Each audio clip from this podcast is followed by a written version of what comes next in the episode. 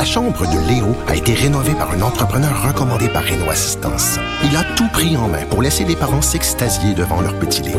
Renault Assistance, on se dédie à l'espace le plus important de votre vie. Un message d'Espace pour Brio, une initiative de Desjardins. Cube Radio. Bonjour à tous. Tout dernièrement, j'ai fait l'essai de la plus récente variante de la voiture de grand tourisme Aston Martin DB11, soit celle qui est animée non pas par le moteur V12 produit par la marque anglaise, mais plutôt par un V8 biturbo construit par la division AMG de Mercedes-Benz. La marque Aston Martin est maintenant sous le contrôle du milliardaire québécois Lawrence Stroll, qui a décidé de renommer son écurie de Formule 1 laquelle cessera d'être connue sous le nom de Racing Point, pour devenir Aston Martin Racing, avec Sébastien Vettel et Lance Stroll au volant dès le début du championnat du monde 2021. C'est donc un nouveau souffle qui anime la marque anglaise légendaire avec son entrée en Formule 1 et la commercialisation imminente d'un véhicule inédit pour la marque, soit le tout premier VUS d'Aston Martin, qui portera la désignation DBX. Voici donc un survol de l'histoire d'Aston Martin d'hier à aujourd'hui. Ici Gabriel Gélina du Guide de l'Auto.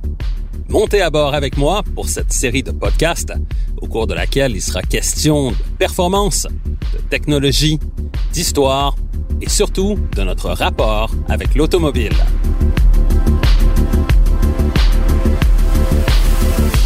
Au voilà avec Gabriel Gélina.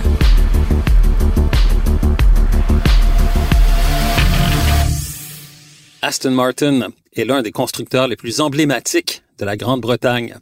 Ces voitures ont remporté plusieurs courses mythiques sur les circuits les plus célèbres au monde, en plus d'apparaître au cinéma dans les films de James Bond, entre autres.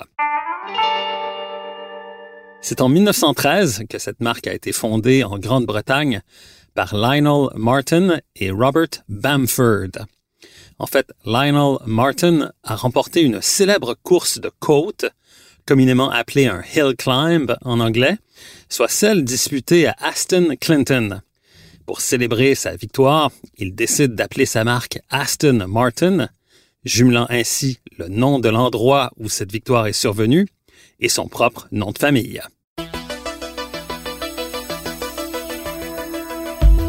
La toute première voiture construite par la nouvelle marque sort de l'atelier en 1913 avec comme mission de rivaliser directement avec la marque française Bugatti alors qu'Aston Martin décide de se spécialiser dans les courses d'endurance plutôt que les grands prix en sport automobile.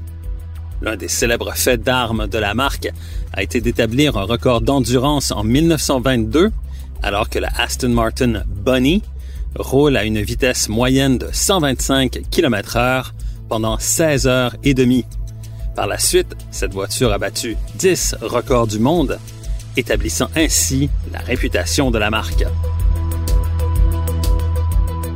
Au cours des années suivantes, Aston Martin se retrouve en difficulté financière elle est rachetée par David Brown en 1947, juste après la Deuxième Guerre mondiale. C'est une véritable renaissance qui a alors lieu puisque Aston Martin remporte plusieurs courses automobiles prestigieuses, dont les 12 heures de Spa en Belgique en 1948. Les succès remportés par la marque anglaise en course d'endurance font en sorte que la direction décide de se lancer en Formule 1 dans les années 50, sans toutefois réussir à s'imposer dans le championnat du monde de F1. Par contre, Aston Martin continue de connaître le succès en course d'endurance, David Brown remportant les 1000 km du Nürburgring en Allemagne.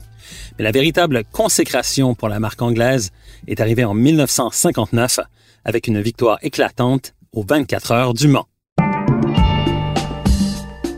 C'est aussi à cette époque que les voitures de la marque reçoivent la désignation DB, initiale de David Brown. En 1964, le célèbre agent secret James Bond 007 prend le volant pour la première fois de la Aston Martin DB5 dans le film Goldfinger. Dès ce moment, la DB5 devient une voiture de légende et elle figurera d'ailleurs dans plusieurs autres films de James Bond, y compris le tout dernier No Time to Die.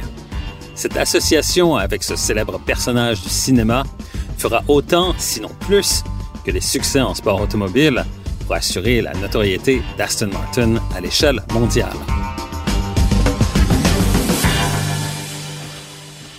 Au cours des années 70 et 80, Aston Martin passe entre les mains d'investisseurs de nationalité américaine et grecque avant d'être racheté par Ford en 1987, alors que le constructeur américain procède à plusieurs acquisitions en vue d'établir le Premier Automotive Group avec un portefeuille de marques de luxe dont Aston Martin, Jaguar, Land Rover et Volvo font partie. Par la suite, la marque Aston Martin est rachetée par un consortium dirigé par David Richards de la société ProDrive en 2007.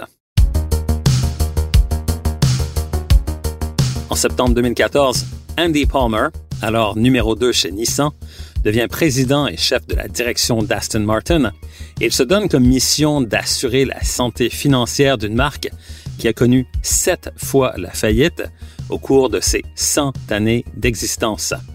Il développe un ambitieux plan de relance et conclut un partenariat technologique avec Daimler AG, comprenant la fourniture de moteurs AMG pour les véhicules de la marque anglaise dont Daimler détient maintenant 5% du capital.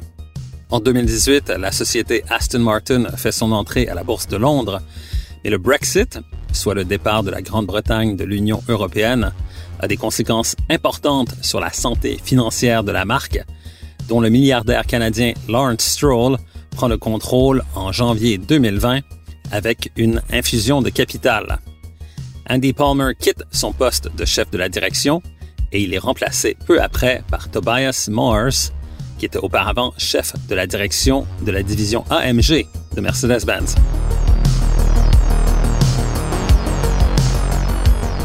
Parmi les nouveaux actionnaires d'Aston Martin, on retrouve aussi Toto Wolff, chef d'équipe de l'écurie Mercedes AMG en Formule 1, ainsi que le quadruple champion du monde de F1, Sébastien Vettel, qui pilotera l'une des monoplaces de l'équipe Aston Martin en Formule 1 dès 2021. Quel sera l'avenir de Aston Martin, une marque riche en exploits historiques et dont la notoriété est devenue légendaire? Une chose est certaine, Lawrence Stroll est un génie du marketing et il sait bien s'entourer. Le fait que Tobias Moores, un ingénieur hyper compétent dont le talent est reconnu, soit aux commandes de la marque, augure bien pour Aston Martin qui demeure toujours appuyé par Daimler.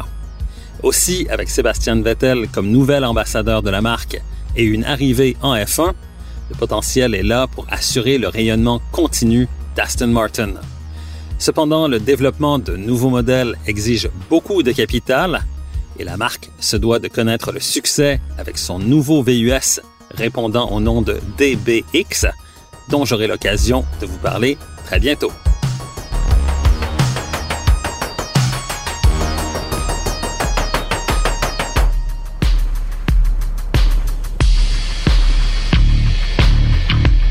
Recherche et animation, Gabriel Gélina.